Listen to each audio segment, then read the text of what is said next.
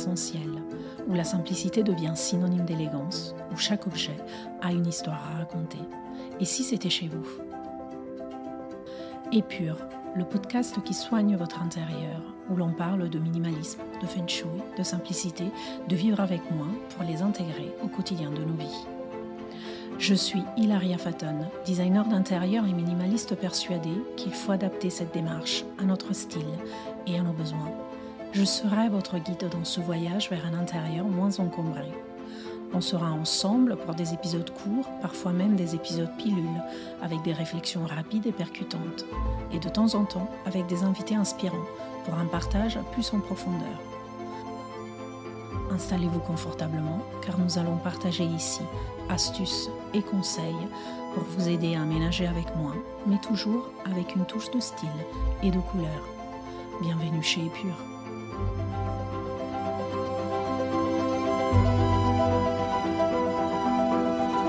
Bonjour et ravi de vous retrouver dans ce nouvel épisode de Épure. Combien de fois vous avez envisagé de déménager pour avoir une surface plus grande? Combien de fois vous avez entendu quelqu'un vous dire devoir déménager car il n'y a plus assez d'espace à la maison? Le déménagement est souvent vu comme une voie de sauvetage quand on n'arrive plus à remplir davantage nos maisons, quand la surface dont on dispose devient insuffisante pour héberger tout ce qu'on possède mais est-ce qu'elle est véritablement insuffisante pour le nombre de personnes qui y habitent? L'espace vital est l'espace nécessaire à la survie et au bien-être d'une personne. Il est physique et psychologique. Lorsqu'une personne voit son espace vital diminuer au-delà d'une certaine valeur, apparaissent des problèmes de conflits psychologiques, de tensions et de malaise. De nos jours, il est facile de succomber à la tentation d'accumuler des biens matériels en abondance. Les publicités omniprésentes nous incitent à acheter constamment de nouveaux produits, et la société elle-même mesure souvent la réussite en termes de possession matérielle. Cependant, l'accumulation excessive a des conséquences néfastes sur nos vies, notre bien-être et notre environnement. Un intérieur encombré peut entraîner un sentiment d'oppression et de stress. Les objets inutiles qui occupent l'espace créent visuellement un environnement chaotique, ce qui peut se répercuter sur notre état d'esprit. Et c'est à ce moment précis qu'on commence à envisager de chercher plus grand. Déménager dans plus grand implique un investissement important, un investissement sur de nombreuses années, un investissement que des fois on ne peut tout simplement pas faire. Mais est-ce qu'il y a une alternative? Est-ce qu'on peut essayer de trouver une autre solution à la problématique du manque de place pour ranger nos affaires? On n'a pas besoin de plus de place, on a besoin de moins de choses. C'est la citation d'ouverture de notre podcast et aujourd'hui, on va en parler de plus près. Déménager est l'un de ces moments de vie parmi les plus angoissants, les plus stressants. Le changement d'habitude, de repères, de confort. Devant la tâche immense du travail à accomplir, on a l'impression qu'on n'y arrivera pas. Mais finalement, ce n'est qu'un changement comme il y en a plein d'autres dans une vie. Ce qui nous angoisse le plus, c'est de mettre sa vie dans les cartons, de se débarrasser de ce qu'on ne veut pas amener dans le nouveau lieu, d'essayer de comprendre ce qu'on pourra réutiliser ailleurs. Et ce n'est pas anodin quand on regarde tout ce qu'on a dans nos maisons, quand on voit la quantité de choses qu'on a accumulées. Et pourtant, déménager pourrait être l'occasion de faire du nettoyage dans notre vie. C'est l'occasion de sortir des placards tout ce qu'on n'a pas touché, bougé, utilisé depuis le dernier aménagement. Et se poser la question, une bonne fois pour toutes, de l'utilité de cet objet. C'est l'occasion de regarder les objets qui nous entourent avec un nouveau regard, celui de l'analyse, de la critique, de l'acceptation ou de l'abandon. Déménager, c'est tourner la page, réécrire un nouveau chapitre de notre vie, mais pour que ce soit plus angoissant et éprouvant, il y a quelques changements à mettre en place en amont. En premier lieu, il faut réaliser que ce n'est pas en déménageant qu'on va résoudre le problème d'espace. Vraisemblablement, on aura plus de place à disposition, mais assez rapidement, on la remplira avec d'autres objets, d'autres meubles, d'autres fonctions. J'ai beaucoup déménagé dans ma vie d'adulte six appartements en 20 ans, une moyenne de trois ans et demi dans chaque espace. J'ai commencé seul, ensuite en couple et après en famille. À chaque déménagement, le même constat.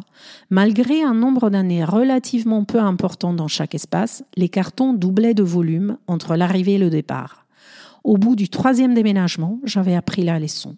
Il fallait arrêter de penser que les murs étaient extensibles, qu'on pouvait continuer à avoir toujours plus de contenants, qu'on pouvait mettre encore davantage d'objets à la cave. Il fallait changer de perspective. Mais parfois, il n'y a pas beaucoup de déménagements dans une vie et les choses s'accumulent sans cesse, dans l'espoir de les utiliser un jour, avec un oubli certain d'une grosse partie de ces objets dans les lieux périphériques de la maison, la cave, le grenier, le garage.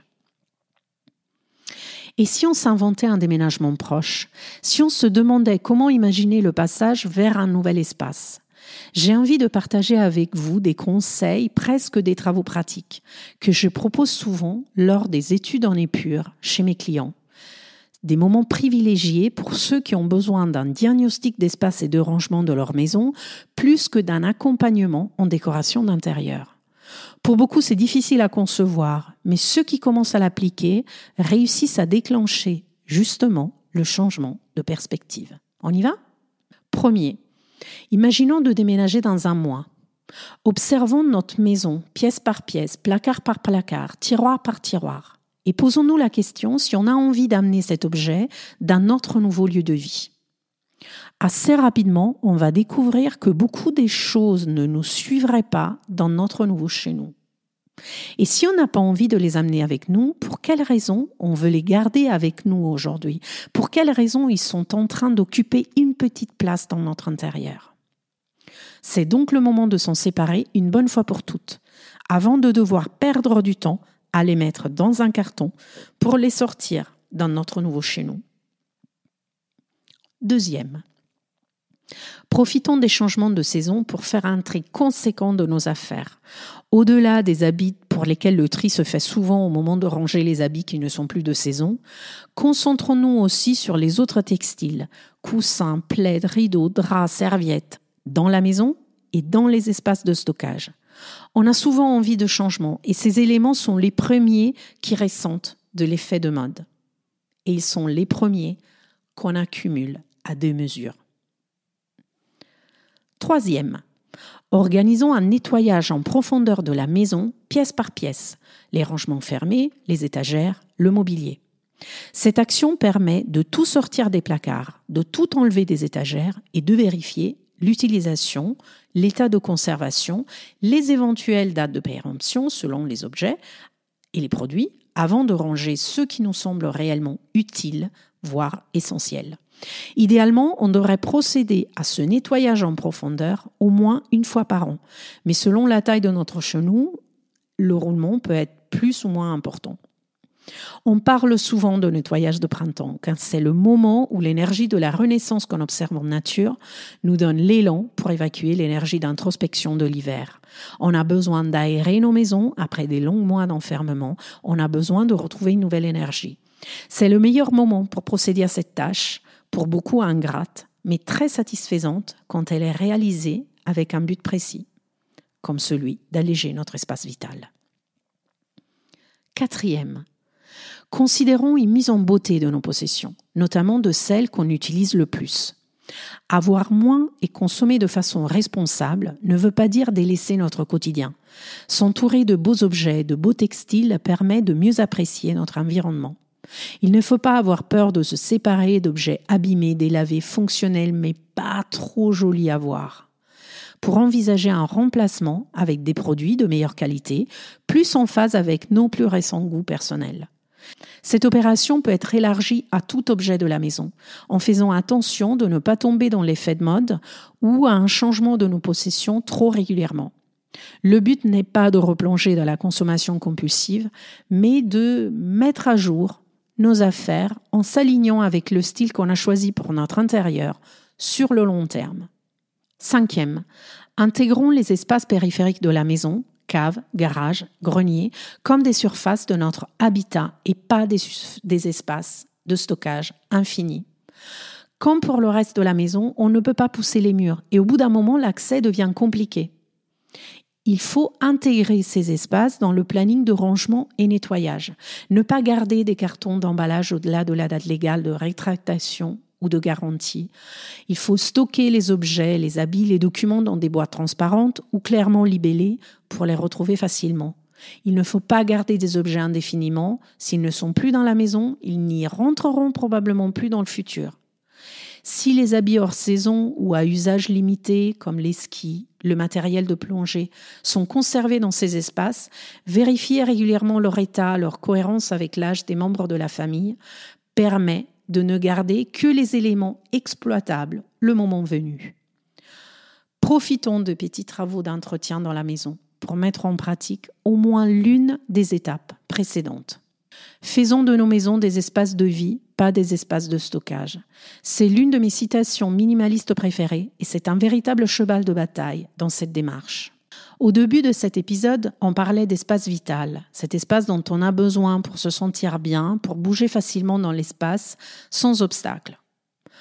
Or, l'accumulation est l'ennemi juré de notre espace vital.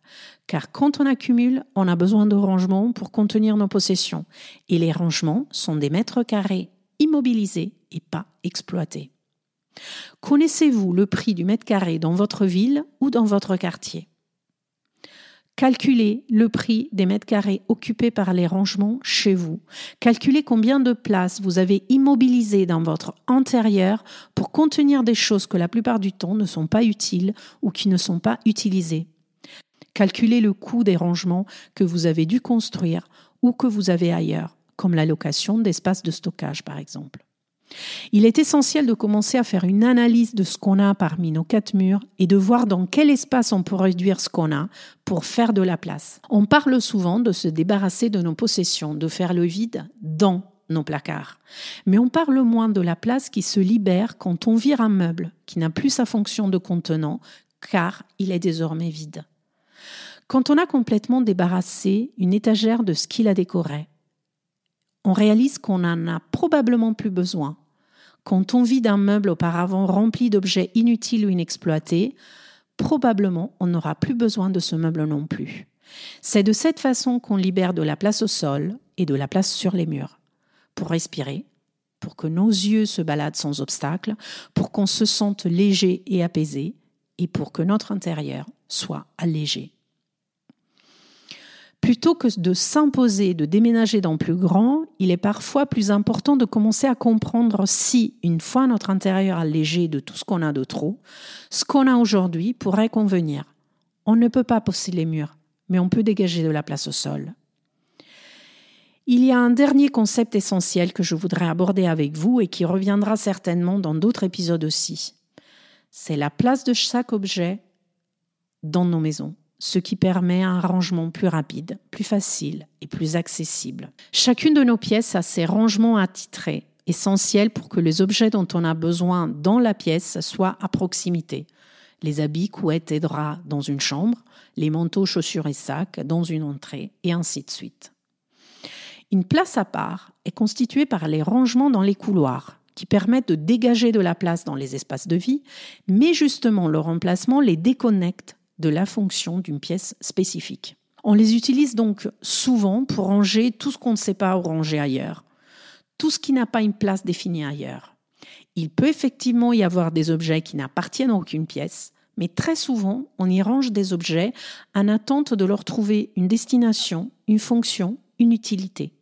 Donc souvent, des choses inutiles. Mais quand on se retrouve en pleine démarche minimaliste, quand on est en train de faire de la place dans les différentes pièces et que finalement une partie de nos meubles deviennent eux-mêmes inutiles, car ils n'ont plus les objets qui autrefois étaient rangés à l'intérieur, les placards des couloirs deviennent nos véritables alliés. Ils sont souvent prévus dans des espaces qui ne pourraient avoir autre chose que des placards. Il serait donc dommage de ne pas en profiter pour les garder. On a libéré la place à leur intérieur, on commence à revoir la couleur de leur étagère. Et par la même occasion, on a des objets qui étaient auparavant dans d'autres pièces et qui ont maintenant besoin de retrouver une place attitrée, un espace pour les contenir. Plutôt que d'accumuler de petits meubles de rangement, des boîtes ou autres contenants dans nos espaces de vie, pourquoi ne pas profiter de ces rangements pour concentrer nos affaires? Pourquoi, par exemple, ne pas concentrer les draps et les duvets de la maison dans ce placard? Pour libérer de la place dans les placards des chambres qui pourraient peut-être contenir ce qui était actuellement dans une commode. Si c'est possible, là où les commodes pourraient ne plus être nécessaires, en libérant ainsi de la place précieuse dans les chambres. Le but de ce processus, c'est d'arriver à garder en priorité les rangements qui occupent un espace qui ne pourrait pas être occupé par autre chose et de dégager de l'espace dans nos pièces de vie, dans nos chambres. Et le but de cet épisode aujourd'hui, c'est de ne pas vous faire déménager si vous le faites pour avoir plus grand.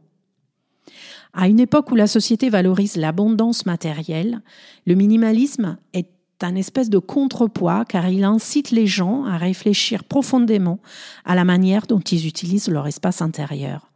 Nos foyers, au-delà d'être des simples lieux de vie, devraient être des sanctuaires de tranquillité et de clarté mentale. Cependant, de nombreux foyers modernes sont devenus des entrepôts encombrés par l'excès de biens matériels. Et si, plutôt que d'investir de l'argent dans plus grand ou dans un espace de stockage supplémentaire, on décidait d'investir du temps dans notre lieu de vie actuel pour libérer la place dont on dispose Si plutôt que de dépenser de l'argent pour acheter plus, on récupérait nos mètres carrés en ayant moins.